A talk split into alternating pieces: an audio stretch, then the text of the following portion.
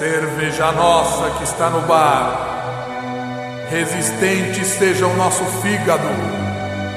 Venha a nós o copo cheio. Seja feita a nossa balada. Assim na rua como na festa. O drink nosso de cada dia nos dai hoje. Perdoai a nossa ressaca, assim como nós perdoamos a quem não tenha bebido.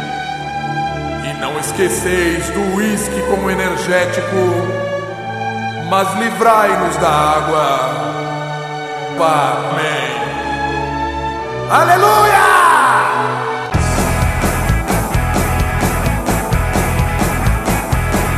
Olá pessoal, bem-vindos a mais uma edição do podcast Cervejas Como São as Coisas.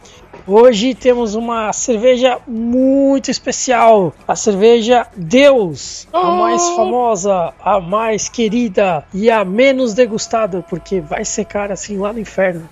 É... Deus, rapaz. Deus vai ser cara assim no inferno. não, não fala assim de Deus, menino. É, o tema de hoje para acompanhar uma cerveja tão especial é gourmetização. E vamos ver o que, que sai sobre isso, né? Hoje temos conosco João Paulo, conhecido como Bila. Tucanaram o boteco.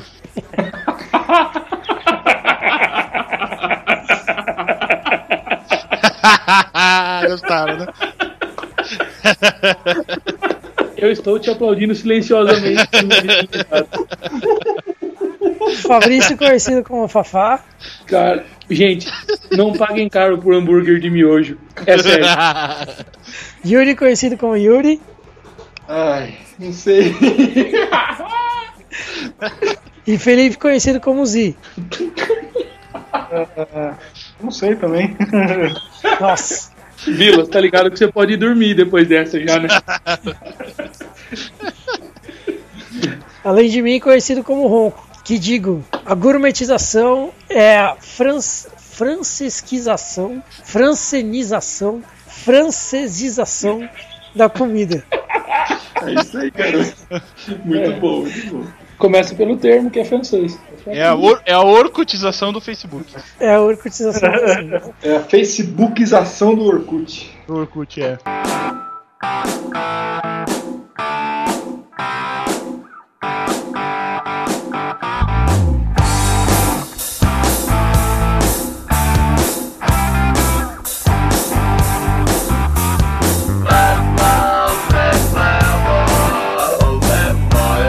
Recadinhos hoje com a participação de Yuri, conhecido como Yuri.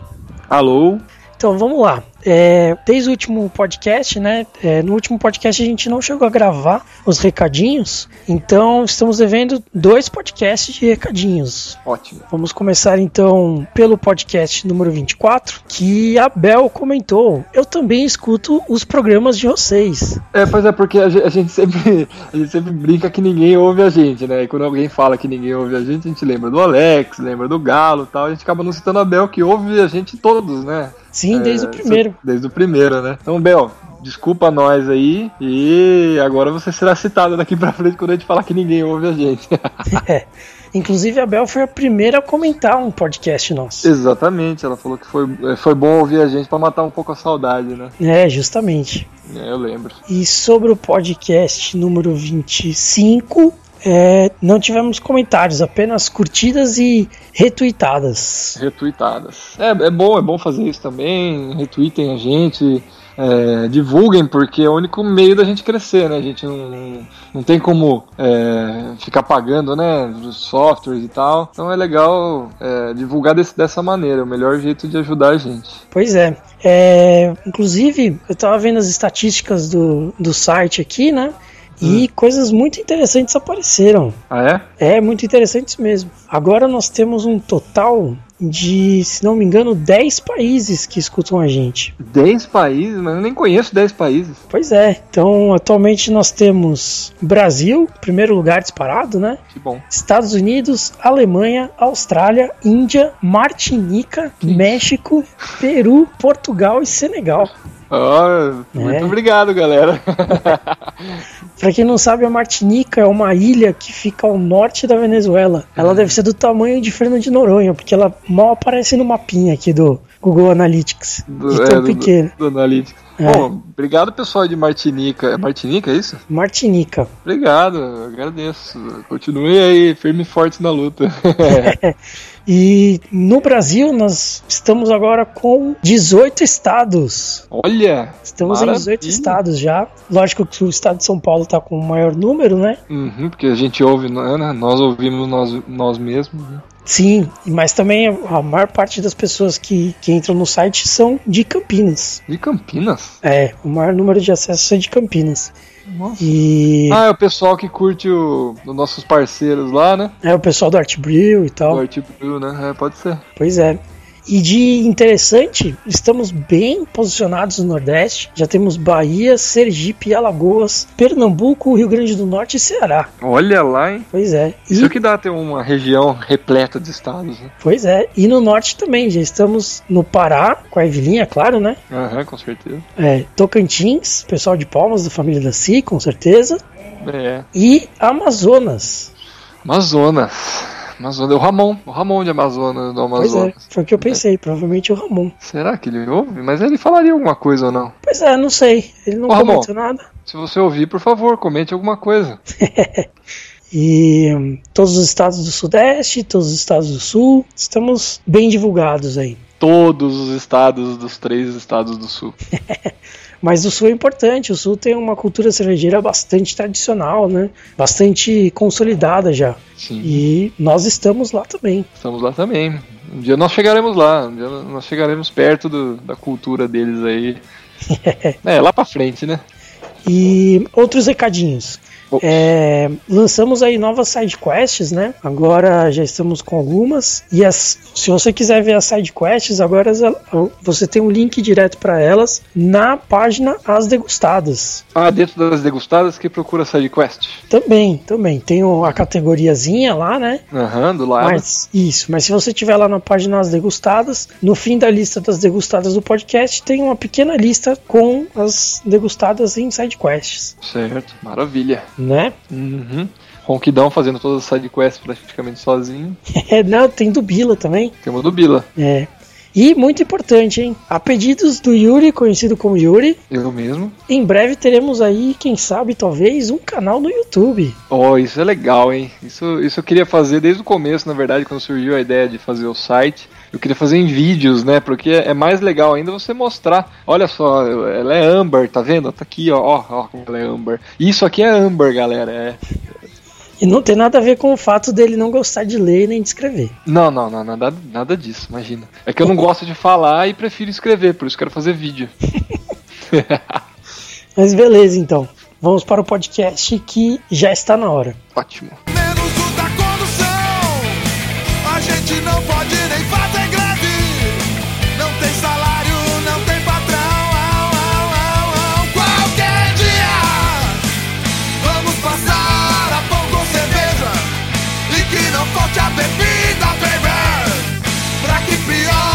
Bom, vamos começar pela impressão da cerveja, então. É, eu gostaria, então, Fafá, por favor, inicie ó, com a sua. Ótimo. É, a cerveja Deus é uma cerveja belga, do tipo Belgian Ale, é, e ela é submetida a um método de champanhose, né? Então, é, e ela tem um aroma destacado de lúpulo e cítrico, assim, um cítrico mais intenso que o de lúpulo. É, a cor dela é um ouro pálido, bastante cristalina. A espuma é de boa formação, pouca duração. Ela tem um gosto adocicado floral e para mim um retrogosto de lixia, né? Uma leve astringência nesse retrogosto aí. Retrogosto de lixia é uma cerveja muito boa para o que ela pretende, né? É, ao, longo, ao longo do nosso podcast aí a gente vai discutir um pouquinho mais sobre ela, mas é uma cerveja que, é, apesar do alto valor, se você compara ela com algumas coisas, como os vinhos que o pessoal geralmente toma, os espumantes, ela tem um preço razoável para um espumante e ela é uma excelente opção para você, camarada, que como eu não é chegado em espumantes. Então você pode apreciar uma Deus que quase com certeza você vai gostar. Beleza. Yuri, É, discordando um pouco aqui do Fabrício, eu também não sou muito chegado em, em champanhe, né? Embora eu tenha tomado altos porres de champanhe com Z. Ah, mas eu não, não, não gostei da cerveja. O aroma dela é adocicado demais, assim como o sabor. Ela é doce demais para uma, uma cerveja e, sei lá, amarga demais para um espumante. Eu acho que ao invés deles fazerem um negócio, na minha opinião, interessante, eles acabaram fazendo um negócio bizarro. E não dá para tomar a cerveja, a gente está tomando um copo específico aqui, né? É, Flute. é flute, né? Flute. E Flute, ele é. renova um pouco, renova um pouco a espuma dela, como se fosse um espumante, mas como o Fabrício disse, não, não, não é de longa duração. E eu não, de- não posso deixar de lado o preço da cerveja na hora de degustá-la. Não posso fazer isso, não posso. Ah, eu, eu acho que com nada nessa vida, né? Você não vai pegar e falar que um carro é bom e você pagou 10 vezes o que ele vale. Não, ele vai ser um carro terrível. Se você poderia ter um carro muito melhor com o mesmo preço. Então eu prefiro comprar 10 Paulaners do que uma Deus.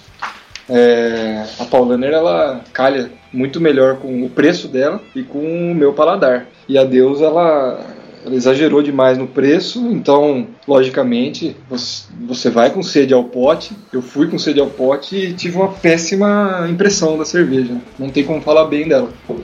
Doce demais, um, é, Cara, vai. cara demais. Esse é o problema dela.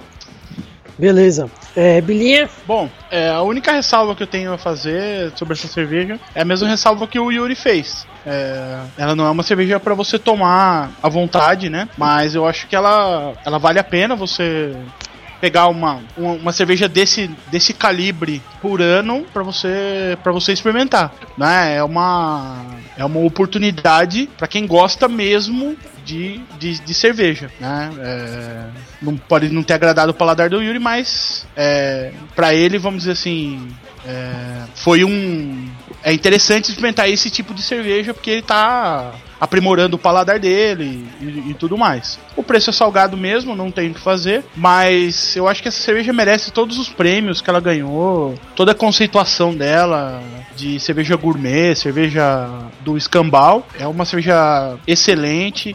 Ela tem esse processo duplo, né, de de primeiro faz o processo de, de braçagem normal de cerveja, de, de fermentação. Depois vai para pro método champenoise, né? Que é, é demais. O resultado é uma cerveja leve, uma cerveja balanceada, uma cerveja complexa, né? E uma cerveja que tem tem tudo. Tem o malte na medida certa, os lúpulos na medida certa, ela é levemente cítrica, ela é levemente frutada e acima de tudo todos esses sabores estão em harmonia dentro do corpo da cerveja. Então ela ela entrega tudo aquilo que ela promete, né? Então essa, acho que essa cerveja certamente foi uma das melhores que eu já experimentei. É um é um experimento em cerveja, né? É um experimento em cerveja. É um é um protótipo, né? Como um carro. Tem os carros de linha, os carros normais e tem os protótipos, né? Essa cerveja é um protótipo. É uma, uma ideia que os caras tiveram e deu certo. E hoje os caras racham o cano de ganhar dinheiro com essa, com essa cerveja, com certeza, né?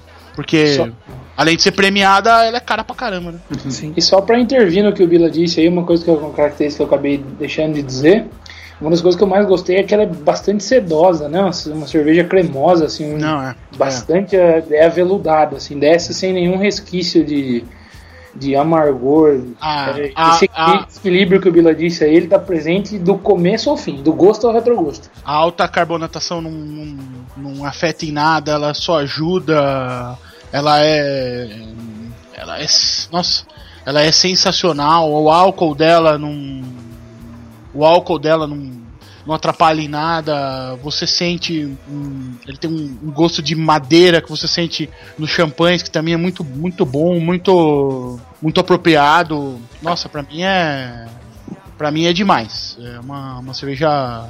Uma cerveja, uma cerveja sensacional. Beleza. Zi, Cara, essa cerveja, o que eu achei dela, em algumas partes parecido com o que Yuri falou, porque assim, quando você compra uma cerveja para degustar, é, eu imagino que o que eu esperaria de uma cerveja seria totalmente diferente. né? Então, se eu chego compro essa cerveja por um preço bem alto, né, é, e depois de sentir o sabor dela, né, eu acabo me decepcionando como cerveja, né. Então, achei ela muito doce, a questão da carbonatação dela é até interessante, é diferente e tal, mas não parece cerveja, né? Parece um espumante, né? É, a, a cor, apesar de ser muito bonita, né? Também não, não sei, não, não me lembro tanto uma cerveja. Então, como uma cerveja, eu acabei assim me decepcionando um pouco porque não parece que eu tô bebendo uma cerveja. Por outro lado, eu gosto muito de espumante, gosto muito de vinho de espumante, né? E como espumante, aí eu, se eu comprasse essa cerveja pensando em degustar um espumante, pô, sensacional. É um espumante que é um champanhe, né? O verdadeiro champanhe, né? Feito na região de champanhe. E quando você vai beber um espumante mesmo, você esperando alguma coisa mais adocicada, né? Mais frutada. Não que cerveja não possa ser frutada, né? Mas bem frutada, que nem essa cerveja, e né, com aquela carbonatação de espumante, né? Pô, aí eu falei, ah, pô, que delícia de espumante. Né? Então, assim, degustando cerveja, eu fiquei um pouco frustrado. Né? Porque eu comprei uma cerveja para degustar e me senti degustando um espumante. Né? Como espumante, achei delicioso. Como cerveja, não achei uma cerveja legal, achei um espumante legal. Então, eu acho que fica meio é esquisito isso, né? Mas é a sensação que eu tive. Como cerveja, eu não daria uma nota muito alta. Eu diria que o meu estilo, por exemplo, se eu tivesse a fim de beber cerveja, pra mim é uma baixíssima, baixíssima drinkability, né? Cerveja doce, ficar enjoado logo, né? E, e não combinaria com coisas que talvez eu comesse tomando uma cerveja. Agora, como estante, né? Até pra, um, pra tomar com a mulher, né? Um negócio docinho e tal, né? Um, um dia romântico, uma data romântica, até poderia combinar, né? Sendo que minha mulher não gosta de cerveja, mas essa eu acho que ela gostaria. Só então, tapear ela, falar que é champanhe. É, então. É, que é um, um, champanhe diferente, né? Bem amarelo, dourado, assim, né? Champanhe não, é, não costuma ter essa coloração, né? É, é um negócio diferente, né? Mas como cerveja, assim, eu não, não, não é um negócio que eu falaria assim, puta merda, tô afim de tomar uma cerveja, vou tomar um adeus. Mas, é, mas mesmo ainda que fosse, Mesmo que custasse 10 reais, eu não pensaria em tomar uma cerveja e tomar um adeus.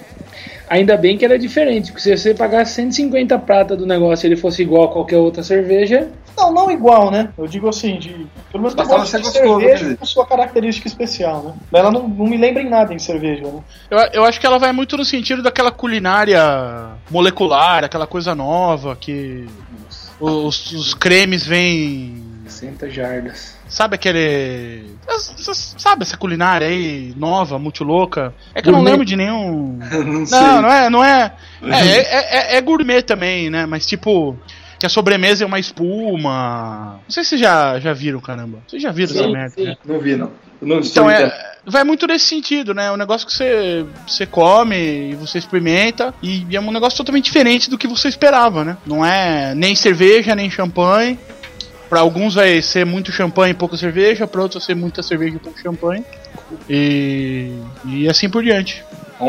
É, entrando um pouquinho agora, não, um pouquinho não, né? Entrando na minha opinião, é, eu achei uma cerveja bastante interessante, né? Justamente por esse processo de champenoise que, o, que o Vila comentou, né? A segunda fermentação dela é feita é, com leveduras de champanhe mesmo, de, de espumantes, é, na região de Champagne, então pode ser considerada uma champanhe entre aspas, digamos assim, né? Não uma cerveja espumante, mas uma cerveja champanhe mesmo e ela é rematurada em barris de champanhe. Né? Então isso agrega a ela muitas características que são típicas de champanhe. Né? Então ela é uma cerveja seca, assim como as champanhes são secas. Né? É, alta carbonatação, né? É resultante desse processo de fermentação pela, pelas leveduras de champanhe mesmo, de espumantes. Né? É, a espuma é de ótima formação, é uma espuma bastante bonita, né? E acredito que o tempo que ela fica é o tempo natural de qualquer champanhe, né? Tanto que no final ela fica um colarinhozinho em cima, né? Como fica em champanhe mesmo. É, a temperatura de serviço dela deve ser respeitada ao máximo, porque quando ela começa a aquecer, ela muda bastante as características dela. Então, eles colocam lá na garrafa, né? 2 graus. Tente manter essa temperatura, porque faz diferença. Ela deve ser tomada gelada mesmo, assim como um espumante deve ser tomado gelado. É, a própria coloração dela, né, é um amarelo, mas é um amarelo um pouco mais claro, né, é, que lembra um champanhe de repente de de um vinho, de uma uva um pouco mais, mais verde, né? É, é uma cerveja muito interessante. O retrogosto dela é um retrogosto bastante interessante porque ele, além de, de pegar a garganta, ele ocupa o nariz também, ele deixa um etílico no nariz, que é para mim é comum e é quando eu tomo qualquer espumante, né? Por que será?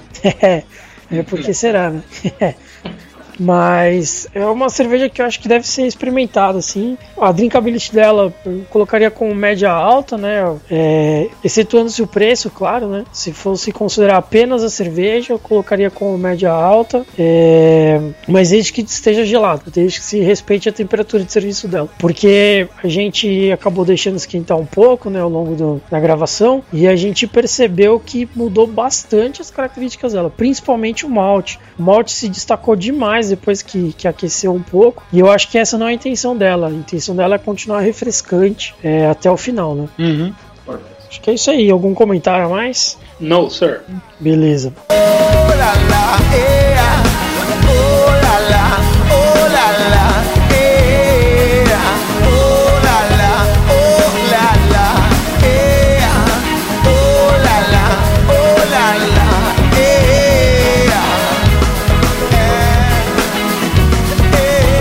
vocês que estão escutando a gente agora, é, nós tivemos um pequeno problema com a gravação, então o nosso áudio da discussão ele vai começar um pouquinho mais para frente do que realmente começou, mas em nada afetou o podcast. Então aproveitem.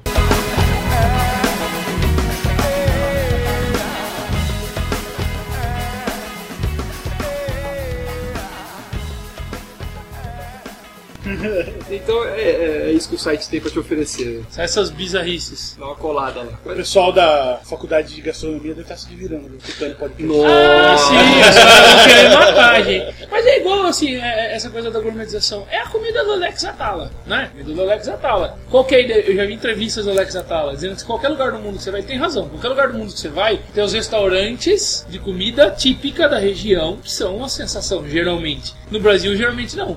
No Brasil, geralmente, os, os, ah, os restaurantes mais famosos, eles têm o quê? Comida francesa, comida inglesa, né, comida italiana, né? Que são os restaurantes gourmet. E o que o cara fez? Fez um restaurante gourmet de comida brasileira. Ah, então picadinho do Alex Atala. Nossa, aí é uma delícia.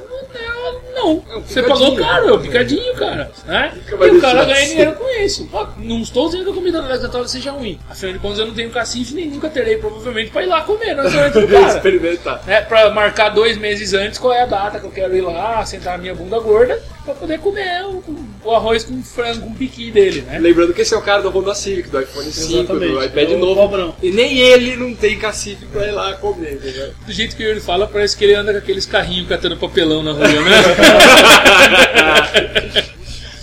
Mas a ideia é essa, né? Então o cara pegou e gourmetizou a comida brasileira. O cara faz lá, sei lá, é o picadinho que me vem na cabeça. E depois ainda vende, né? Feijoada, o, provavelmente, vende o, o caldinho pronto da Knorr, né? Ah, você quer cozinhar tão bem quanto eu? Ah, pega lá aquele potinho de merda da Knorr e aí põe lá na comida. E nossa, aí sua comida fica uma delícia. Não. Sua comida vai ficar do mesmo jeito se você pegasse um tablete de caldo Knorr e pusesse. Vai ficar bom? Vai. Mas ainda não é a comida da Alex Natala. É que é, é aquela coisa, né? Só que cara- assim, ó, só que daí assim, só pra fechar a ideia. Se você compra o tablete de caldo Knorr, se você, não, se você compra o tablete de caldo Knorr no mercado, é o preço de sempre. Mas se você vai comprar o potinho que é o Alex Atala que tá vendendo, que é do mesmo fabricante, que é a versão líquida do, do tablete, vai custar muito mais caro. O qual ele não usa em seu restaurante, com certeza. Não. Com certeza. Porque o caldo de galinha dele ele faz no dia, com, né, com galinhas. frango selecionado e tal. Exatamente. Lá da, lá da Malásia. E daí como ele, como ele, da justifica, como ele, infância. Como ele justifica? como ele justifica o preço? Ou como qualquer cara que é, é Esperto. tá dentro desse padrão de gourmetização justifica o preço. Eu uso ingredientes selecionados. Os ingredientes são sempre da, são sempre da melhor qualidade. É, né? longe, de ser gourmet, o restaurante do cara que trabalha comigo lá, não, não chega a ser gourmet, mas o preço dele é elevado, mas tá sempre recheado. E aí eu um dia reclamei, brinquei, né? Reclamando do preço lá. Falei, ô Paulo, até, Não, você reclama de preço que até, absurdo até comeria isso. lá todo dia, Paulo, mas aí eu ia ter que trabalhar só pra almoçar no seu restaurante. Aí ele falou, não, mas também a gente seleciona muito bem os É, tá. Não só os alimentos, como quem Agora, tem um limite, lá, né? Tem um, tem, um, tem um limite. Tem uma hora que cruza né, o preço, é uma equação, né? É preço versus é, sabor. Tem uma hora que isso. Com Tem, certeza. tem uma hora que você pode usar ouro em pó, que o sabor do, do prato não vai. Melhorar. Sabe? Uma coisa é você na sua casa cozinhar com bons ingredientes. Mas é o que eu tô Você vai, falando. você vai cozinhar com uma, margarina, você vai comprar uma boa margarina, um bom azeite. O que né? eu falei da Deus é isso. O problema da Deus é esse, é o preço dela. Ela cruzou essa linha, cruzou forte essa linha. Se ela tivesse um preço bem menor e eu experimentasse a cerveja, talvez eu gostasse dela. A hora que eu dou o gole, eu, eu, já não me agrada Você essa- automaticamente associa. Não, eu lembro do quanto eu paguei naquilo lá, entendeu? Então eu vou ter que experimentar e vai ter que ser a melhor cerveja da minha vida. Por quê? É a cerveja mais cara que eu já paguei na minha vida. Não foi a melhor cerveja da minha vida. Então, Mas o cara, então, mas aí que tá, é, é o que a gente tava dizendo. Isso tudo, a questão da gourmetização, ela tem a ver com quem é o público-alvo do cara. O público-alvo da Deus. é, não adianta eu gostar e me apaixonar porque eu não consigo comprar Não, mesmo. mas. Ai, me indignou. Galera, vamos mandar um real pro Yuri. Ela, é- ela, pessoal, ela é real muita, pra mim, ela é muita areia pro seu caminhãozinho. Mas, é, mas, mas é como eu tava dizendo pra você, é quem o cara mira. O cara não mira a gente que gosta de beber brama. O cara, eu imagino, o que eu imagino, se eu fosse o marqueteiro da Deus, no que, que eu tô pensando? Eu tô pensando em que faixa do mercado? Do cara que gosta de cerveja de grande circulação? Óbvio que não. Do cara que gosta de cerveja é, diferente, mas que custa lá faixa de 20 reais, ou 10 dólares, que não. O que, que o cara tá mirando? Pô, a gente tem uma indústria que vende espumante pra cacete. E a gente tem um monte de cara que gosta de beber cerveja e não gosta de beber espumante. Vamos unir os dois mundos. É isso que eu tô pensando. Como eu disse e repito. A Elzi pode- sabe, acho que melhor do que eu isso, o preço dos vinhos, dos espumantes. Mas tem muitos que figuram nessa faixa de preço. Nessa faixa de 200 reais aí, né? E mesmo Então, o cara- o cara- cerveja é cara. É. Então o cara não é pra qualquer um, né? É porque ela É. foi pra champanhe e voltou. Ela não é pra qualquer um. Então o cara, o cara tá mirando nessa faixa. O cara tá mirando nessa faixa. né? O Alex Atala não mira que a gente vai lá jantar uma vez no aniversário de 25 anos de casamento. Não é, na- não é nesse cara que ele mira.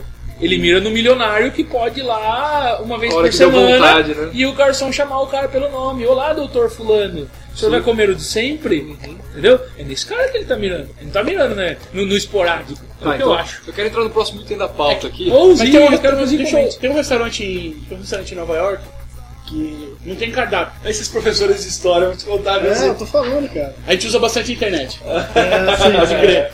Tem um Droga, restaurante que eu não pensei nessa? que não tem, não tem cardápio.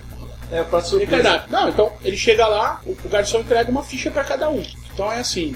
é, você gosta é, peixe, frango ou boi, carne de boi. Obviamente que tem várias, né? De que jeito? Com qual tempero? Como é que você gosta? Sim, assim, assim. Aí você entrega e o chefe, ele vai lá Olha aqui, ele, ele e ele, cria um prato. e ele cria um prato único pra você na, na, na- naquela mesa. É, não é? E você tá na lista dos 10 melhores restaurantes do mundo. Tá. E, é, e também não tá mirando a gente, cara. Não, Não, tá. Só, só os professores de história. com certeza. Economistas e engenheiros não entram Porque eu sou aquele cara que pede a mesma marmitex há 28 anos. Não, Ah, porque Deus. você não pedia na Frango com fritas. Sua mãe punha na mamadeira? Se ela botasse a mamadeira, olha, tava bom, porque.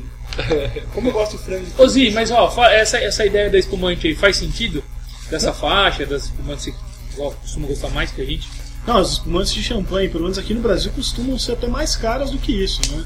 É, Mas eu achei a ideia muito criativa, eu acho que os caras acertaram bem com esse negócio. Eu nunca, nunca vi nada parecido. Eu acho que deve Tem ser outros, único. né? É, Tem tem outros, tem outros. Às vezes Mas foi uma, ideia foi uma ideia criativa. ou- ou- ousadíssima, né? Deu, deu, deu bastante certo. É, os caras aí, pelo jeito, são conhecidos hoje no mundo todo e acho que foi legal. Acho que eles se aventuraram bem, sim. Talvez se eles fizessem uma- mais uma cerveja, é, Pale Ale normal, ou sei lá, alguma coisa assim, os caras fossem mais uma micro cervejaria. Se ele passar, se ele fizesse essa mesma cerveja e vendesse por 50 reais, não ia ter o boom que ela teve. É, Do Dalina Porque, isso, porque sai da, gourmet, da gourmetização. Do Dalina nele. né? É, a gourmetização, a gourmetização, desculpa, tem a ver com exclusividade. Exatamente. Se o preço é acessível, não é exclusivo.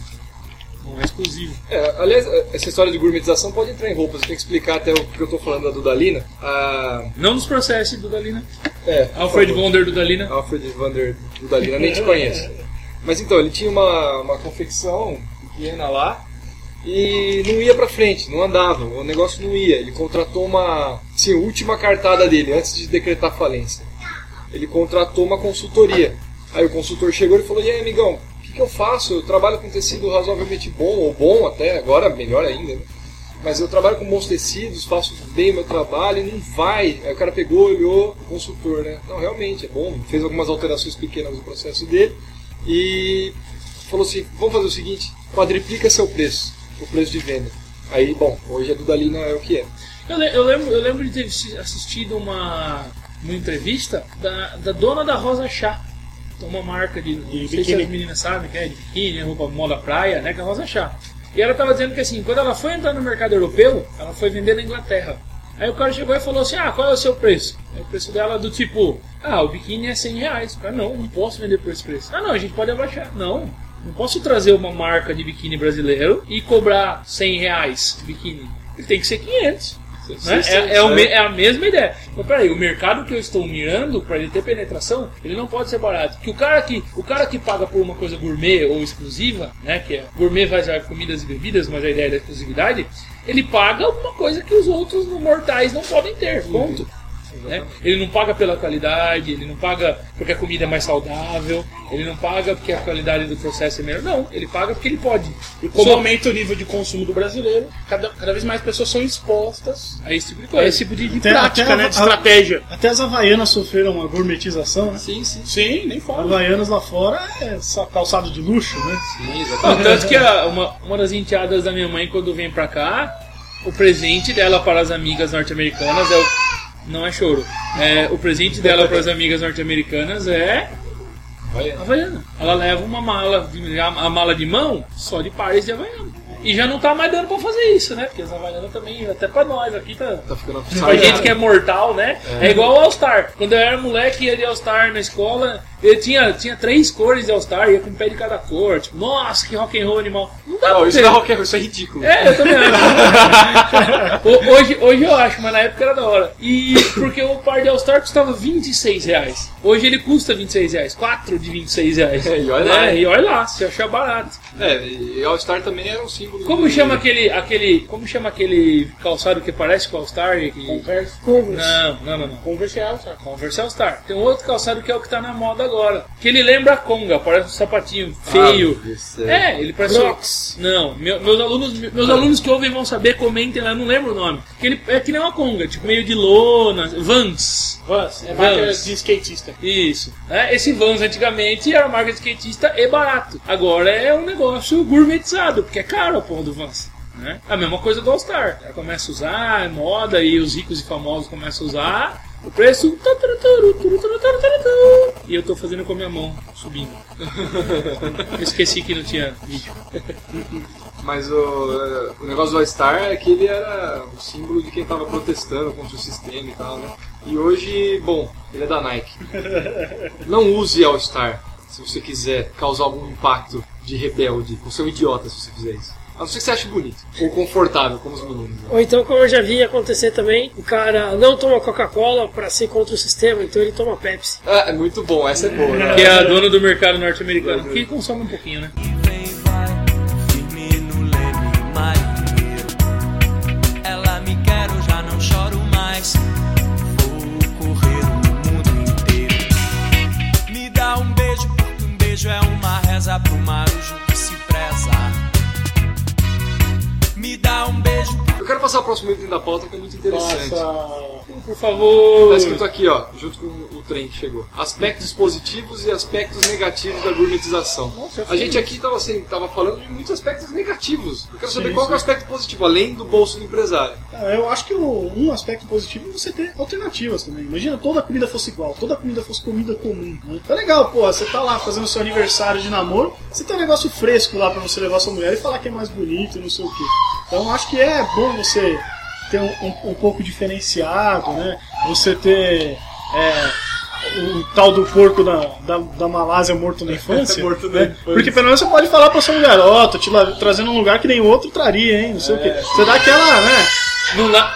Aquele luxo, né? A ideia do tipo, né? Não largue de mim, porque nenhum outro idiota traria você aqui, hein, mulher. Exatamente. Então, é, eu acho que um ponto positivo é você ter alguma coisa Olha o diferente. Zi chantageando a Jayce, né? Agora a gente descobriu como é que ele faz, né, velho? Ah, esse era o grande segredo. Esse era o segredo do Zi. Então, e, imagina se tudo fosse barato, tudo fosse hotel três estrelas. Ah, pô, se uma hora você tem que levar ela num hotel de luxo, bancar de fodão, né? É, homem gosta de, de, de mostrar o poder pelo dinheiro, né? E conquistar as mulheres é mais fácil, geralmente, pelo dinheiro do que Olha, pelo as papo furado, feministas né? Pira, pira, Do que pira. pelo papo furado, né? Meninas, Então- a- as voadoras têm que ser direcionadas para o. É. Feministas mirem no Zi. E, então acho que esse é um ponto positivo, cara. Acho que se tudo fosse As igualzinho. opiniões aqui expressas não refletem a opinião do grupo. Processos em Eu acho que se tudo fosse comum, tudo fosse é, coisa meia boca, não sei, precisa ter alguma coisinha pra você ter alguma celebração de vez em quando. Vale Mas aí que tá, aí não tem coisa, aí não tem coisa gourmet, elitizada, vamos dizer assim, pra poder ampliar até o termo, que é meia boca? Não, pode ter, mas se tem gente Não, pagando, tem um- tem um monte- caso- azar tem um do consumidor, clássico. né? Tem um caso clássico lá em São Paulo. É o Olivier. O Olivier abriu um restaurante lá Bistrô. que serve É o entrecote. bife, batata frita e arroz. E Não, vinho. não, não é arroz, não é arroz. Eu não, sei se é arroz. Não, tem, é um, bife, batata... tem uma mousse de chocolate. Ah, é, sobremesa. Bife, batata frita, vinho e mousse de chocolate.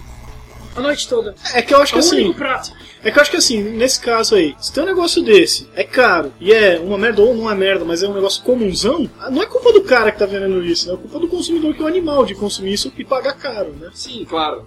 É de quem paga, lógico. É, o consumidor, o cara que tá vendendo ali, pô, é, que nem eu falei aqui, se eu pudesse vender um pelo da barriga do Bila por 50 dólares, eu venderia. Tá, só me defendendo vocês venham jogar todas as feministas em cima de mim. Já jogamos. Já jogamos. Vocês já, já jogaram, né? já está Ele já feito. postou já. Sim, sim, não. O que você pode fazer agora é falar pro Ron cortar o que você Não, falou. não, não pode deixar. O que eu quero dizer é o seguinte: é, a mulher pode conquistar o cara na sensualidade. Agora o cara conquistar a mulher na sensualidade é mais difícil, né? Tem? Pro- Ainda mais se for a gente aqui, né? a gente tá fudido. Se for vai os pegar Zia, ninguém. se for o Frank, consegue, velho. Não, o pode ser. a gente aqui, né? Pela A gente tá fudido, tal, então a né? gente tem que é, só um pouquinho de poder pra conseguir alguma coisa. Tem alguma chance. Mas só, mas só Senão a comentando. gente não se reproduz. Só comentando o que a Tia Vivi disse, eu só acho uma coisa, até concordo com a fala dela, mas, mas a ideia é a seguinte, quando você tem é, essa, essa. Para que essa educação, né? Você se educar o seu olhar, o seu paladar e o seu olfato para coisas novas e diferentes, quando o preço disso é 4, 5, 10, 20, 30 vezes o preço de uma coisa que é acessível para o resto da população, então ela é por definição excludente. Ela é por definição. Por definição, a gourmetização é excludente. Só quem tem meios, só quem tem meios econômicos suficientes vai poder ter acesso a essa ideia de se reeducar, a ideia de poder O que seria tomar contato interessante seria uma desgourmetização de alguma coisa. gourmet. Não, é, um prato que só ricaço come. Sei lá, não sei se um dia só ricaço comia cogumelo, provavelmente. E alguém pegou e tornou isso um negócio comum.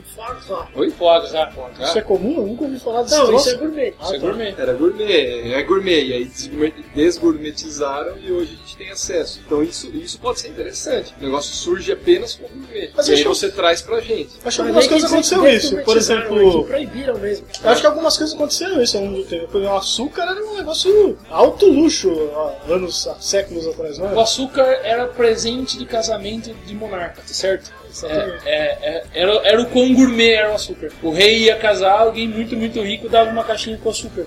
Uma caixinha. Uma ca... Não, não, não. Não é um caminhão.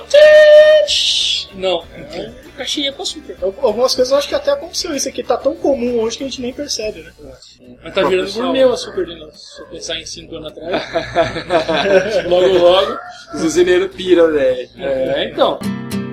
Well, I was sitting, waiting, wishing you believed in superstitions. Then maybe you'd see the signs. But Lord knows that this world is cruel, and I ain't the Lord. No, I'm just a fool, and I'm loving somebody don't make them love you. Must I? É interessante que cada um divida aí com o pessoal as experiências pessoais com a gourmetização. O que cada um de vocês aí já encarou de gourmet? Que, como é que foi? O que você encarou de gourmet? O que é que foi? Vou começar para dar um exemplo. Uma vez eu tomei uma cerveja de 150 reais com meus amigos.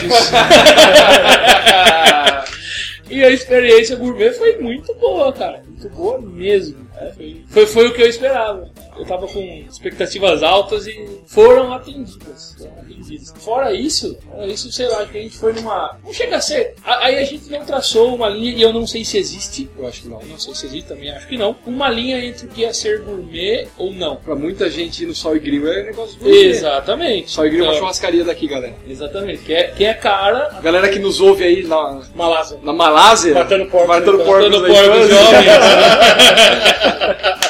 Mas, por exemplo, a gente foi num, num lugar lá em estávamos juntos em Ubatuba e a gente foi num- numa churrascaria que era uma churrascaria cara. E a gente comeu. Excludente. É, professor excludente, porque a gente comeu lá um frango, frango atropelado na cerveja. É, se você bebe, a chance de você morrer atropelado é muito alta, velho. É, a gente comeu um frango atropelado na cerveja. atropelado. Estávamos eu, o Bila, a Ângela, o Ron, Cassi, o Marcel e a Gabi. Nós estava? Sim, se você ia assim comer uma caldeirada lá, se pediu. Ah, entendeu? Mas a gente comeu, por exemplo, aquilo pra mim é um lugar gourmet, porque a gente comeu um frango lá na cerveja, estava bom, a experiência foi boa, mas ele custou pra mim e pra Ângela 100 reais, né? Cada um? Não, não, 100 reais para os dois. Pra mim já é uma experiência gourmet. Por que que eu digo isso? O frango tava bom? Tava bom. Mas se perguntar pra mim, vale 100 reais? Não, é um frango, velho. Não vale. Não vale porque é um frango cortado de um jeito diferente, feito na cerveja. Né? Então, as minhas, minhas duas experiências são essas. A cerveja que a gente tomou, que é isso que vem à cabeça. A cerveja que a gente tomou e que valeu a pena, repetiria se pudesse, ou quando puder, repetirei. E o frango, que tava bom também, mas eu não repetirei porque eu acho que é demais. A minha grande experiência gourmet, já tive algumas, mas é, a minha maior talvez tenha sido também em Ubatuba, um caipirinha. Caipirinha. É, eu tomei uma caipirinha de kiwi com banana. Banana. Kiwi com banana. Que um, um amigo dos meus primos falou, não, tem esse lugar que abriu agora, que a Veja São Paulo indicou, assim. não sei o que. E lá tem uma caipirinha de kiwi com banana. E eu fiz a mesma cara que você fez. Kiwi com banana? Que porra é essa? Será que combina? Com certeza. Meu, combinava. Muito, muito, muito, muito, muito, muito. Ficou delicioso. Muito melhor que qualquer caipirinha que eu já tinha tomado. Uma boa E experiência gourmet. é- é- era tipo, sei lá, não sei quanto uma caipirinha. 15, 20 reais, 15, 20 reais, sei lá. Uma balada. 10, 10, 12. Era 25. É, quase o dobro. Só que eu burlei a gourmetização. Logo depois que eu não voltei, eu fiz em casa. Comprei todas as coisas. Ficou e tal. melhor. E ficou melhor. E ficou melhor. Porque eu achei que o jeito que ele, que ele fez a banana lá, eu, acho que, eu achei que poderia melhorar. E realmente, e realmente melhorou. É, o negócio de frutas é um negócio complicado, porque você tem que pegar um ponto, né? É. De repente a banana só que você comprou era melhor. É, O cara faz com uma banana X e eu faço com uma banana Y. é, fruta é um negócio complicado. A minha experiência gourmet foi em aniversário de namoro, provavelmente, ou aniversário da Lê, que eu fui num restaurante lá em Bauru, conhecido pelos pratos gourmet. Templos Bar. Embora o nome seja bar, o lugar é restaurante. Mas ele cativa por tudo, né? É um lugar bonito, um lugar agradável, uma temperatura boa, música boa tocando. E também tem as coisas gourmet. A gente comeu um filé mignon molho fungo. Nossa, de primeira, muito bom. Só que de entrada eles, eles mandaram martini. Nossa, eu não gostei de martini. Não sei, tem o seco e tem o, o doce, né? Então, acho que foi o doce. Ah, terrível. É, mas o seco também é lá, que é seco mesmo. Então, não, mas eu gosto de coisa seca mesmo. Vinho bem seco. Hidromel. Hidromel bem seco, como está o nosso. Mas o. é, depois a sobremesa não, não me lembro. Sei que eu tive que finalizar com uma cervejinha. Uma braminha. Uma braminha pra. braminha de Bauru, de Agudos. Mas foi muito legal. Foi uma experiência boa. Não ficou muito caro, mas na época era muito caro pra mim. 107 reais para um estudante que jantar com uma namorada é caro. Eu tô dizendo, caro, caro. Mas foi bom. Eu iria de novo. A minha experiência com gourmetização foi com brigadeiro. Abri uma brigadeiria Ah, não. vários, Você caiu nessa? em vários shoppings de São Paulo. Brigadeiria. E aí, É um que não, claro que ele caiu. Não, mas tem um detalhe muito interessante. O Brigadeiro Gourmet é o símbolo do site que eu tô falando da Ah, é? gourmetização da vida. aí eu fui lá e experimentei o brigadeiro. Ele custa 6 reais um copinho que vem com uma colherzinha. 6 reais você faz um quilo de brigadeiro. Simplesmente. Só que se eu fizer na minha casa brigadeiro e colocar wasabi, eu sou retardado. Se eu for no lugar gourmet e tem brigadeiro com wasabi, aí, nossa, é brigadeiro gourmet com wasabi. Existe. Se você comeu o brigadeiro tradicional. É, o tradicional. É, Agora ele é bem amargo. A Lê também comprou esse aí que ele deu amargamente. E ele Meio é gostoso. Meio amargamente. Ele é gostoso. Faz 6 Mas reais é um- por um copinho de É, brigadeiro. É um brigadeiro gostoso, você faz em casa. Como eu disse do frango lá, é bom, bom. Muito bom. Mas o frango feito na cerveja. É aquele molho fungo lá e assim, é só fazer, cara. Não sei o que é. Só Isso é, isso é um impedimento. ponto do filé mignon, o negócio também não é... Filé mignon é um negócio fácil de fazer, mas ele fica bom. Mas o ponto dele... Ô, isso é uma coisa que os americanos são obcecados, né? Ponto. Ponto, ponto de carne. Os caras são absolutamente. Josi Osvaldo, você que mora aí na Rússia brasileira, Cara, é, lá em Maringá tem um negócio, um lugar interessante chama Vila Gourmet, que é um rodízio de massas. Então é muito gostoso. Eu sou pobrão, fui lá com aqueles ticketzinho de. Desconto. É, como é que chama? De Outro pobrão compra tem coletiva. duas, tem duas Ah, empresas, né? O cara que tem duas O cara que tem duas empresas, tá vindo a terceira, é pobrão. Aí fui lá naqueles compra coletiva e tinha, tinha um negócio baratinho lá, não é quanto foi agora, mas era baratinho. Aí fui eu com a patroa, e muito bom, muito bom. Era, além das massas, que tinham vários tipos de molhos de massas também, espaguete, queijo e tal. É muito gostoso, né? É, a gente ainda vem- vinha junto no nosso vinho, infelizmente não lembro qual que era o vinho, mas é um vinho muito bom. E no final, a sobremesa, ele tinha um nhoque com chocolate. Que eu falei, nossa, que merda, isso deve ser horrível. E era gostoso. A única coisa que eu não gostei é que o chocolate é pimenta, eu não sou muito fã de pimenta. Mas a. Nossa, o nhoque com chocolate com pimenta? Sim. Mais gourmet que isso? Não, é, realmente. Exatamente. E era um negócio. Apesar de eu não gostar do ardido da pimenta, foi interessante. O chocolate derretido, né? Com, com nhoque, gostoso. Mas é o que eu disse em relação ao brigadeiro do ronquidão. Se você faz na sua casa porque um amigo seu vai lá e você faz um nhoque e faz um molho de chocolate com pimenta, o cara vai chamar você de nojento e não volta mais. Entendeu? Mas se for um chefe conceituado da Vila Gourmet quem fez, aí agrega valor. Não, minha, irmã, minha irmã era gourmet também, quando ela era pequena, como é que era? Não, Ela fazia é, Nescau com ketchup. Não, era Nescau, sal, açúcar e queijo ralado. Aí, ó, minha irmã era gourmet também, quando ela era mais nova. Um pouquinho d'água pra dar liga. comia. Aquela delícia. Minha minha. Eu já vi gente comer fandangos com iogurte. Vocês chegaram a experimentar isso? Aqui não. Não. Não, esse negócio de coisa nojenta, eu via- eu cheguei Batata frita com sorvete. Uma É, delícia. isso, eu- isso eu fazia. Uma delícia. Eu, fazia, eu pegava a batata frita, chuchava no, no sorvete. É bom, faça isso. Sim, tá vendo? Parece bizarro. Você falando, eu fiz uma puta cara de nojo. É uma Mas Seu então, ranhento. E coloca com vinagre, né? É, eu cheguei na Vinagre. República. É, vinagre. Eu cheguei na República e o cara estava com uma macarronada na frente e um copo de Nescau. Aí eu, cara, você tá comendo macarrão e tomando leite com Nescau? Você é louco. Você é louco. Aí ele falou pra mim, o que, que você toma quando você come macarronada? Coca-Cola. Aí eu parei e olhei, cara, as duas coisas boiam em açúcar, velho. Tá certo ele. Na verdade, deve ter menos açúcar no leite dele. Se bobear no Nescau tem menos açúcar que na Coca-Cola. Então, que eu pensei de cara, nossa, o cara tá comendo puta negócio salgado, puta negócio doce, né? É, e a Coca-Cola é o quê? Coca-Cola é gourmet. Coca-Cola é uma bebida gourmet. É sim. É um remédio gourmet. Remédio gourmet. É o remédio gourmet, realmente. É um remédio que vira comida. Officials were quite friendly once we drowned them with our sweet talk. And we bribed them with our cigarettes and booze. The next morning we woke up, man, with the sunrise to the right. Back north. Tem grandes redes tipo Starbucks, que é a gourmetização de café. Não é, cara. É a caracterização do café, porque o café não é gourmet, não. É o mesmo café com mais água num copo grande. Gourmetização do café. Não Quando é- você vai num lugar que tem um barista, Isso. e aí o cara fala, não, olha, eu vou fazer um é blend café aqui pra você de um café. É, colombiano, um café, Café da Malásia trufado do lá. Starbucks não é Café do, grão que é comido pelo macaco, depois caga. Starbucks é, é fast food do café. Fast food é. do café. Só que entrou aqui no Brasil num lugar que o café já é, é ultra fast O café tá em qualquer bar, tá em qualquer boteco, tem café. Como é que Starbucks? É que a diferença é que é caro. É, por isso que entra na ideia do gourmet. tomar um pingado no bar do japonês lá, É dois é dois real. é dois real. Agora, se eu tomar um latte... Um café lait no, no Starbucks vai pagar 15. Exatamente. Mas ele não é gourmet, porque ele não, ele não busca. Mas aqui no Brasil ele é vendido como? Ah, bom. No Brasil ele é Sim, vendido no Brasil como? é. Nos Estados Unidos é. No Brasil é vendido como? É igual o Walmart nos Estados Unidos e o Walmart no Brasil. O Walmart nos Estados Unidos tem tudo quanto é McDonald's, coisa. qualquer lugar do mundo, McDonald's no Brasil. Sinal de status ir comer no McDonald's aqui. McDonald's aqui é gourmet, todo O mundo... preço do, o preço do Big Mac é muito próximo do preço do Mac. É negativo. Quanto que saiu o Big Mac só o lanche? Lá? Aqui. Lá é 5 9 dólares. reais. Não, Não, não, Não, não. não, é, é no 12,50 eu paguei aqui pela cidade. Só o lanche? Só o lanche. Big Mac só o lanche, 12,50. 5 dólares. É, mas daí a gente tem que fazer outra conta, né? Não, lá é, deve, são uns 3 dólares. viu? É 5 Não, dólares. é mais. não é, Não, não. E não é É só. três, não, Vila? Não? Lá em Nova York não era, não. E você não pode considerar o câmbio nominal. Isso. Isso é o câmbio real. Porque E- você. Eles têm um poder de compra diferente. É- é isso que eu ia Quantos salários eles precisam ter para comprar um. É, é isso que eu ia dizer. Ah. Então não é simples assim, transformar 5 dólares em reais. Tem que pensar em mais coisas. Vocês têm que ver que sou filho médico, velho, senão fica no real. né? Esse negócio de 5 dólares é barato, eu vou lá e compro. É, Então faz, faz 20 Então vamos para a perguntinha do Valtira.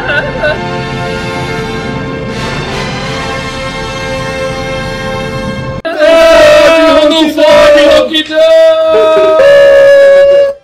Perguntinha ronquidão trazida por você, trazida para você por Diogão. Brought to you by Diogo. Powered by. Powered Powered by by. Pauteiro Diogão. Então, se se a perguntinha for de vocês, copiem o Diogo, não me contem. Ah, é sempre sua. Foi você que influenciou ele. É, então. É, qual é a comida de todo dia que vocês gostariam de ver gourmetizada? Nenhuma, porque eu ia ter que pagar caro pra cacete. Não, brincadeira, não é minha vez ainda, né? É, Troca. Bila. Comida de todo dia que eu gostaria de ver gourmetizada. Ah, eu gostaria que a qualidade do pão melhorasse. Se tiver um pão gourmet, É, eu gostaria que fosse mais popularizado melhores qualidades de pão. Mas daí não é gourmetizar. é, você É? tá desgourmetizando. Não, na verdade não. Eu gostaria, por exemplo, que Que, ó, a, a- a Vic Bold lançou aquele pão australiano. Sabe? Aquele pão, do Outback, pão australiano. Vende na padaria do Pão de Açúcar também. Sim, pois é. o pão de açúcar que não é conhecido É. por não ser gourmet, né? Vamos Ronquidão? dizer Vamos dizer assim. assim, né? Entendeu? Então eu gostaria que esses estilos de pão mais sofisticados aqui no Brasil, obviamente que o pão australiano na Austrália é somente pão, mas aqui não é. Então eu gostaria que tivesse mais. Outra coisa também, uma coisa mais interessante: cereais ma- matinais. Eu gostaria que tivesse uma desgourmetização de cereais matinais. Então, não, na Não, verdade é você tá, você tá, você tá, inver- você tá invertendo. Eu sei, gente, mas calma, Você eu tô tá discutindo. errado. Não, você tá invertendo o polo. Não, eu sei disso, gente. Bila, você tá com parafuso a menos. Eu já respondi, eu já Galera, respondi. Vamos internar o Bila. não inverta, não manipule a pergunta. Eu já respondi. Eu já respondi. É pão. Vai, mano, pensa aí. Eu acho que no Brasil é, falta um pouquinho de chocolates gourmets nacionais. A Lacta, Nestlé e tal, você faz chocolate bunda tradicional. Chocolate ao leite. Aquele chocolate bunda lá. Mas quer comprar um chocolate diferente, tem que ser aqueles importados com uma fortuna e tal. E um chocolate nacional gourmet. Um Lacta ali mais caro e tal, mas que com chocolate, não sei o quê. Com... De Se não fosse verdade. com gordura hidrogenada. né? Exatamente, chocolate decente. Eu trabalhei no, no- no ramo alimentício, na parte da automação de, do ramo alimentício e mexi bastante com parte de fábrica de chocolate. Uma coisa que eu posso garantir, não existe chocolate barato. Chocolate é caro. Se quiser gordura, tem dos- das mais variadas. Se você pegar o sonho de valsa, dar uma mordida nele, é difícil dar uma mordida, o sonho de valsa fica inteiro na boca. Mas dá uma mordida nele. Né, Diogão? Você vai ver as camadas dele, né? Então tem aquela pasta no meio lá, que é de amendoim, aí tem uma- um crocante em volta, aí tem chocolate em volta dele. Se você olhar, ele tem uma camada micro de chocolate em volta desse chocolate. Então aquele que você vê mais grosso é gordura, com algum chocolate. E o outro é o chocolate mesmo. Se não fosse aquela camada fininha lá, se ela fosse inteiro chocolate, você não ia comprar seu de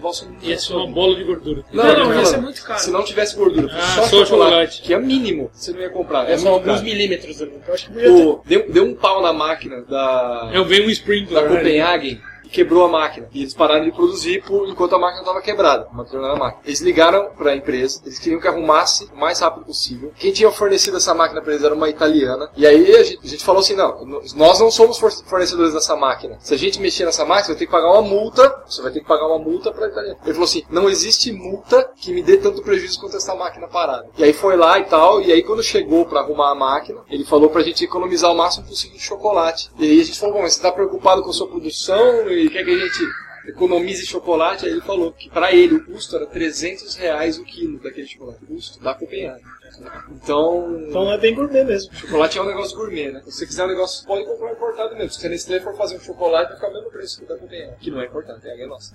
Então vai lá, Yuri. Então, a gour- a gourmetização, analisando pelo ponto que eu falei do Bila, né? Uma opção... Tem o caso da Cacau Show também. A Cacau Show é gordura hidrogenada. Não, é, não é gordura hidrogenada, tem me- menor taxa de gordura hidrogenada. Ela usa um A Cacau chocolate Show é um caro. caso de gourmetização de também. gourmetização de chocolates. Ela usa um chocolate caro, mas ela, né, ela usa mais chocolate, dilui mais chocolate na gordura do que o resto. Lacta, garoto, não sei. É, foi o que criou o Brasil Cacau, que é a segunda linha da Copenhagen. Que- É, todo mundo achava que Cacau Show era a segunda linha da Copenhagen, não é. É o Então, Brasil Cacau. a Brasil Cacau ela usa a mesma quantidade de chocolate na gordura que o Cacau Show. Só que o chocolate é Copenhagen, o chocolate não é Copenhagen. Mas chocolate é bom em geral, chocolate top é bom qualquer um. Então, entrando na gourmetização como uma opção mais cara de algo que eu gosto e gostaria de ver melhor ainda, Ah, não sei. Pode ser do sushi, do sashimi, das comidas japonesas. É, recentemente eu li.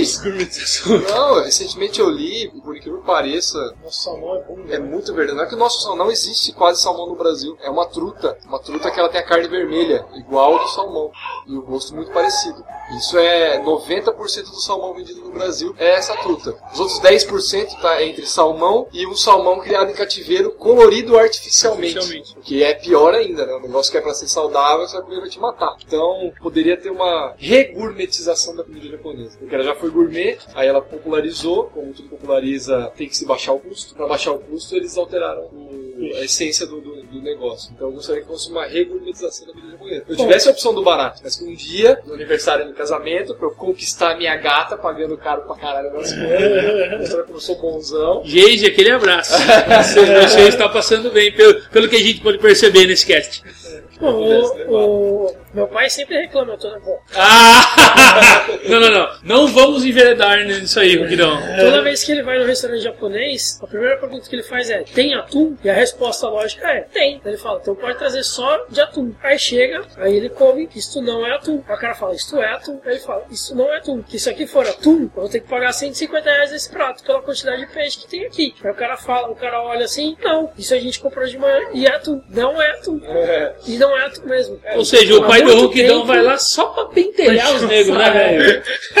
Tempo merda, velho. Mas O é, então? São outros peixes, é pescado. é pescado, É a mesma porque- cor do atum. É tipo primos do atum, vai. É. Eu ia num rodízio em Bauru, é muito, é muito, é muito simples de, é muito simples de verificar. Eu ia num restaurante em Bauru, japonês, que era rodízio, você pedia o que você quisesse. É, na verdade era self-service, né? Então você chegava lá na ban- banca do self-service, se não tivesse o que você queria, você pedia diretamente pro sushi man ali. E eu ia e comia só salmão, só sashimi de salmão, que não tem nada além de salmão fatiado. Bom, o quilo do salmão é uma coisa entre 30 reais e 35 reais. O quilo do salmão limpo vai pra 40 até 50 reais. O quilo do salmão fatiado é um negócio muito caro. Eu pagava 40 reais no rodízio e comia um quilo, um quilo e 300, um quilo e Ah, 400. mas aqui no rodízio não conta, porque vamos supor que o cara usasse salmão mesmo. Né? Quantas pessoas são igual a gente? Não, mas eu imagino o prejuízo. Por que não? Ele, Não, ele, mas ia, é ele que ia assim- tirar a opção de fazer isso, né? Ah, tá. Não, mas é porque ele tem prejuízo com você. Com Bila, que também come peixe pra caramba. Não. Mas são poucas O rodízio o cara ganha por conta disso. Quando chega lá um cara que, nem, que come que nem a gente, a gente dá PT em qualquer rodízio que a gente for. Nós aqui. Mas, quantas pessoas são igual a nós? É, pouco. Poucas. É, e a gente leva as Poucas namoradas. É, poucas pessoas fazem o que a gente faz, né? As pessoas têm essa compulsão por comida como a gente tem aí. Então o cara do rodízio sempre vai ganhar. Sempre, sempre. Win-win. É win-win, tem essa. É win-win-win. Não tem essa, ele jamais perderá. Já.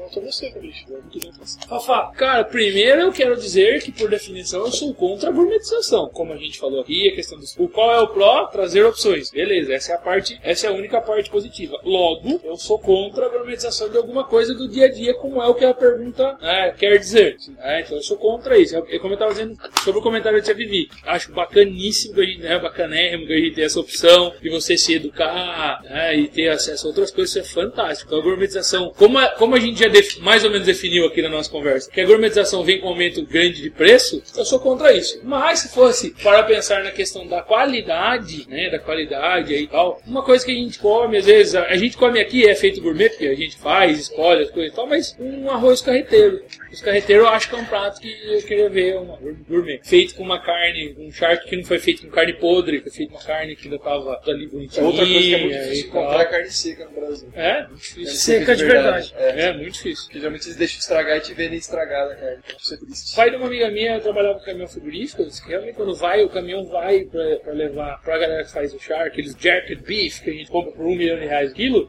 é a carne que já realmente já tá toda podre, Mas né? esse, negócio de carne, mais. carne é o mais engraçado, né? Porque é o mais fácil de enganar. Porque na hora que tá lá no seu prato um bife cortado, você não sabe que porra é aquilo, né? Então vem, aí que nem Você aquele... não vai perguntar se é free boy, né? É, aí que nem aquele negócio do Burger King lá tem lá, ah, o hambú- hambúrguer de picanha. O negócio é moído, e esmagado pra virar um hambúrguer, Tostado. tostado. Não, daí o Se cara, não for colchão duro, você não tem a menor ideia. o cara pô. sintetiza o sabor da picanha, põe num pó, moe junto e. O saboroso hambúrguer de picanha, pague 5 reais a mais por isso e tá comendo colchão duro ali, sabe? Ou de minhoca, né? Que é a lenda do Então, McDonald's. é, a carne da minhoca é 4,6 vezes mais cara que a carne do. Então, é, E era farinha, não era carne. carne né? é sacanagem, né? Carne é no máximo quando você comprar a peça. Né? E eu mesmo sou noob, eu não sei Eu só, eu classificar só sei reconhecer a fraldinha, que é a carne, o corte que eu não gosto. Então eu olho e sei qual que é. Eu não sei reconhecer também. Não, se a picanha tiver mais de 1,3 kg, já pode desconfiar. Você tá comprando alcatra pelo preço picante. Bom, Falta eu responder Faltou perguntinha, né? Min, grande responda. Min, responda pra mim. Eu gostaria de ver gourmetizado. Esse é o único de nós. Esse é o único, o Ronquidão é o único de nós que vai ter uma lista depois que ele querer gourmetizado. Não, na verdade, é, sim, que nem hambúrguer. Eu já comi um hambúrguer gourmetizado fast food ainda por cima. E é muito bom. Chama New Hamburgology, no restaurante. E eles fazem, servem o hambúrguer no prato, no no pão, né? Você escolhe lá o que você quer junto com ele. Normalmente eu escolho queijo e cebola, é, cebola na chapa, sabe? E você escolhe outro acompanhamento. Pode ser arroz e salada, ou arroz e batata, ou batata e salada. Então, Você eu pede arroz e batata. É. Ó, Batata e eu já batata. sabia. É. Um quis purê de batata e batata frita, chips. É, né? É chips, né? E é muito bom, muito saboroso e tal. É, outras coisas. Uma coisa que, eu- que a gente comeu recentemente. A gente foi num restaurante grego lá em São Paulo. Definitivamente não é um restaurante gourmet, porque é um botecão. É um botecão. Do lado da Zé Paulino, lá na luz. Botecaço mesmo. Mas é um puta restaurante. A comida é deliciosa. E é só lula, só ovo, só. É muito foda. Preços populares? Bem populares, 70 reais por pessoa. Ah, legal. Como eu disse, só tem um de nós que quer que gourmetize as coisas aqui de verdade. Então, assim, não, não quero que gourmetize. Na verdade, eu gostaria que ele cobrasse mais barato. Mas pra fazer a lula inteira recheada do jeito que ele faz, ele não paga barato. Então é complicado. Ele não dá pra cobrar delão. É, Ah, Até uma outra gourmet- gourmetização que eu esqueci foi que a gente foi no Junto Alemão lá, muito bom, né? Mas o alemão não é gourmet. Não é? Não. Ó, mas o- É Aquela, tradicional, né? Ele é tradicional. aquela bola de mandioca que o Ronquidão pediu lá, que é porcaria no jogo alemão lá. Ainda bem não. que eu e o Bila comeu lombo. A gente olhou, olhou, olhou, olhou. Qualquer coisa segura pra pedir nesse lugar aqui, meu. Ah, é lombo frito. É daí, dá um desse aí. Vê um desse. Bem fritinho, É. bem duro. Bem isso. Foi o que a gente pediu. Não, lá é muito bom, mas não é Não, é gourmet. gostoso mesmo. Agora, algo que eu gostaria de ver gourmet. Cara, a comida italiana ela não é gourmet, né? Em geral. Eu gostaria de ver ela gourmet. Tem lugares muito caros, mas eles não são gourmets. Né? Não tem a massa feita de um jeito diferente, com temperos diferentes, molho, etc e tal. Não é gourmet, ela é cara, mas não é gourmet. Né? Então, acho que comida italiana gourmet eu gostaria de ver. Até porque, né? é, a gente pega. Quando a gente pensa em coisa gourmet, a gente pensa primeiro em preço caro e segundo em porção pequena. né? Porções pequenas, né? E é engraçado porque O meu arroz carreteiro ia vir num pote daqueles. O cara usar de forma aquele potinho de ma- margarina, o pequeno, né? Não, e É, usar ou então, o, né? o- o copo de café descartável. Eu tenho que Ou dar então, uma mini caçarolas. Mini caçarolinhas com arroz de carreteiro Um dentro. brigadeiro. O desenho do Ratatouille diz sobre isso. É. Os pratos, só vê lá, é um prato enorme, um negócio meio coisinho, porcaria. Aí, aí entra, deixa o negócio mais caro ainda, né? Porque eu vou ter que pedir 10 pratos desses pra sair satisfeito. né? Por isso que nada como quando a gente vai no restaurante está escrito assim. Coma à vontade. Como à vontade. Por 12 reais. Ah, se eu entro, tô. Ah. Não, pode ser Por coma à isso que esse é por um 25, vale a pena. Por isso que esse é um podcast de 100% gordachos. Exatamente. Mas ó, é, eu fui numa. É um bar, né? Mas era bar boteco mesmo, não era um boteco cobrando 70 reais por pessoa. Não, não, não, não. Se você olha o lugar, é um botecão. Ah, tá. É aquele, o, o balcão de entrada, só que é aquele balcão de vidro, que já tá tudo congelado em cima. É. As cervejas dispostas de qualquer jeito junto com as outras coisas. As cadeiras são de plástico. É de então, propósito. É de a, propósito. a, ma- ou então aquelas Faz a de onda, né? da É o década de ambiente. 60. É, é, é a Então, hype. não, não é a hype, é porque o dono chegou na década de 50 e ele nunca reformou o bar. Ah, É, entendeu? entendi. Então ele é retrô sem querer. É, ele é Ele é retrô sem querer. Ele entrou na, na hype do retrô sem querer. Tem um monte eu, de eu pôster na do estrada, Corinthians, eu tava na sabe? estrada e vi assim, um motel escrito, veja nossas, nossas suítes vintage, né? Pô, o cara tem um motel há 40 anos, ele nunca reformou e agora ele chama de vintage, cobra mais caro. né? Pô, que nem aquele bar que a gente foi lá em São Paulo, no, do lado da Bovespa. Legal pra caramba. Pô, aquele é bom. Legal pra caramba. O bar é todo antigão também. Eu fui nesse bar, só que com medo do preço dele, aí eu saí. Ah, mas ele era- o preço era da cerveja normal. era O bar do Ronquidão era tão novo, tão novo, que tava escrito lá assim: E veja a nova sensação do Corinthians, um menino revelado pelo de Ribeirão Preto, era o Sócrates. Ah, Rivelino. Não, mas era assim, era um monte de, de coisa antiga, assim, de camisetas, acho que de Brasil, né? É, de garrafa de cerveja. Garrafas, verdade. Tudo. Antigaças, É, muito que legal. esse o momento. Mas não era sobre isso que eu ia falar. Não, mas a, a questão do, do preço versus quantidade, né? Ah, graça. Bizarro, né? Porque geralmente quando você vai, realmente, você vai nesse lugar, é. Ah, eu ia falar da feijoada em Bauru. Que eu fui lá, e era um barzão mesmo, um botecão, e mesa na rua e tal. E aí, o Fabrício ia gostar, né? Porque. Cara, você não tá entendendo. O cara tinha mesa na rua de plástico. É, tudo bem. Então era igual. Com o- cadeiras antigordas. Igual o do Ricasso. do Não, grego. cadeiras antigorda é osso, hein, velho? Não, aquelas cadeiras de dobrar. Aí é boa. Aí era, era como a vontade de feijoada por 9 reais. Tá vendo? E era feijoada com focinho, orelha, pé. Tem que ser uma feijoada. Aí eu não sei se você gosta. Ah, eu também gosto, eu gosto. Feijoada de rico também só tem paio e costelinha. Esse negócio de preço versus quantidade é engraçado. Porque dá a impressão que as pessoas é, vão pagando mais pra quanto menos comer. Então tem lá, na frente do meu trabalho, tem um restaurante vegetariano. Então é pros gordão ir lá, né? Vou emagrecer agora. Aí o cara tem que pagar três vezes mais pra comer três vezes menos. E aí vai comer alface, é, a carne é de soja, aí não sei o que de soja, sobremesa de soja. Aí, soja aí, ele sai, aí, ele sai Sim. com, aí ele sai com tetas e falando fino. Sim. Não sabe por quê. Sim, bastante. Não, e detalhe importante, o cara vai lá pra ser mais saudável, só come soja transgênica, come muito mais saudável. Não, e, aí, e, e aí, assim, e aí quando cobra três vezes o preço e o cara volta a comer na churrascaria, ninguém sabe por quê. É, Não, porque ele come três vezes menos, paga três vezes mais, então ele paga nove vezes mais, né? Então, então a quantidade de preço é, é engraçado, mas é inversamente proporcional. Né? Quanto mais você paga, menos você come. É, mas nesse restaurante grego aí, cara, Era bem servido. puta merda. É o Eu, que eu espero que eu pague 70 reais. eu comi, eu comi o Eu volto o no prato da todo. Eu esperava assim não comeu, minha mãe não comeu, meu pai não comeu, a namorada do meu pai não comeu, só eu comi o prato inteiro. O negócio era. né? E bom é que você levou tudo pra casa. As outras E o meu pai pediu meio prato. Seu pai come bem. E a namorada do meu pai pediu meio prato. E eles comeram o prato inteiro. né? Dá pra ver daqui, Ronquilão.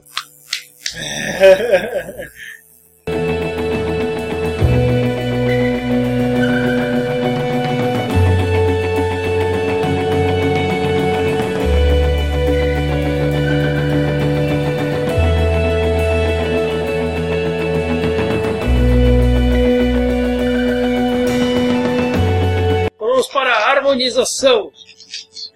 Fafá. Cara, eu acho que harmonizaria muito bacana com essa, essa cerveja. É, queijo brie com geleia de damasco. Yuri. Pô, já que é pra ser gourmet, galera, não me olhem assim. Judite! Judite traga meu queijo frio, é de damasco. Eu ia falar Yokitos, mas eu não posso deixar os Lee sem resposta. Não, Ziri se superou. Milhotan. Milhopan. Milhopan. Ontem não, na outra gravação, sim. O... Bom, a cerveja muito adocicada. Eu queria que seja uma paulada pra ela. Tipo, olha lá, hein? Seu prato do Vogulo. É, alcaparras, azeitona preta, é, cebola, é, cebola deixa eu ver se frita é, refogada, né, refogada, no, banhada em azeite. É uma caponata. Aí você põe isso no pãozinho, Uma caponata. isso. Aí isso dá maior sede do mundo. Aí você bebe qualquer merda, inclusive isso aí. É que caponata geralmente vai berinjela também, azeite balsâmico, mas a, a, a preguiça é a mesma. Ah não, e a Lit. Aí dá sede mesmo. Eu assisti aquele programa do, do Anthony Bourdain, eu assisti acho que quase todos já. Sem Fronteira, né? A gente precisa fazer um, um outro podcast, né? Gordos e programas de gordo. né? É muito bom, É muito bom. E ele, vai na, e ele vai na Itália, e, ele- e a, a proposta do programa é a Itália que ninguém vem. Então ele foi almoçar na casa de uma família italiana, e você falou que como italiana não é gourmet, né? A proposta deles não é essa mesmo. E ele comeu lá uma pasta feita com a massa feita em casa, um molho de tomate. é, Tomate do campo. Jardim. tomate do, feito do jardim. E de entrada ele, ele comeu um. Pegou um tomate do jardim, cortou em quatro, botou um azeite. Botou um azeite, mas pra eles. É o do dia a dia. Jogou um salzinho, uma folha de manjericão. Acabou, comeu to- come tomate na mão. Inteiro, tomate fresquinho. Comendo na varanda da casa, assim. Então, Na acho que é um- maciota.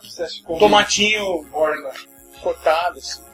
bom azeite, Bom, já que hoje a gente tá sendo gourmet, tem um, tem um negócio que fica bom também. É pra pegar uma bolachinha, que falou que é a bolachinha do Derden, que é uma bolachinha é, de água e sal com gergelim, aí passa margarina com sal em cima dela, derretidinha assim, aí ficaria gostoso. Boa.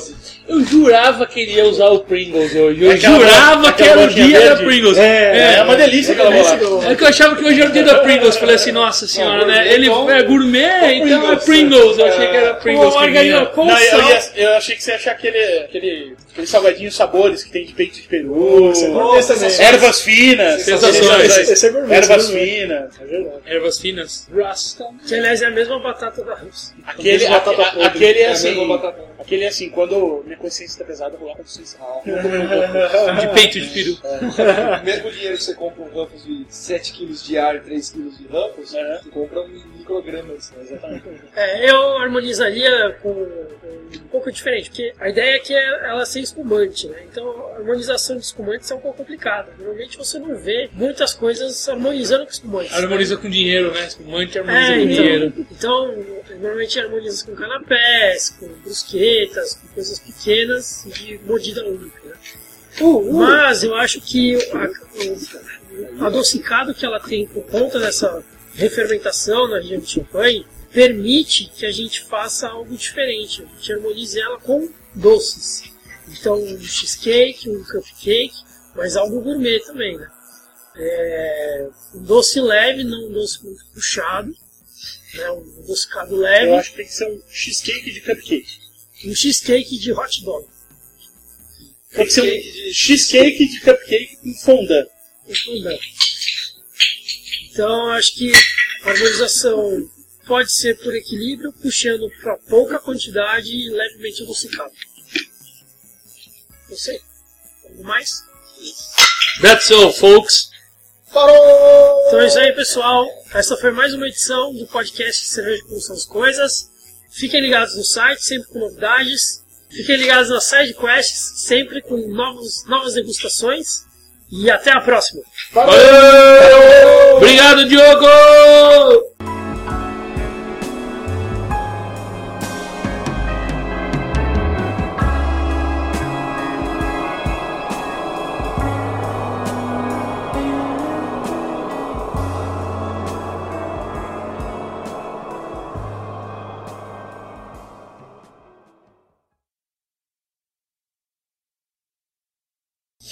Então você queria ter a opção de chegar no mercado e ter um pão 10 vezes o preço, só que melhor. Não. Sim, é o que Sim. o Bruno perguntou. Gourmet. Ah, tá, tudo bem. É, sim. tudo bem. Mesmo que eu vou comprar dois só. Então. Dois, dois fardos. Dois carretos, dois containers de 20. Sim.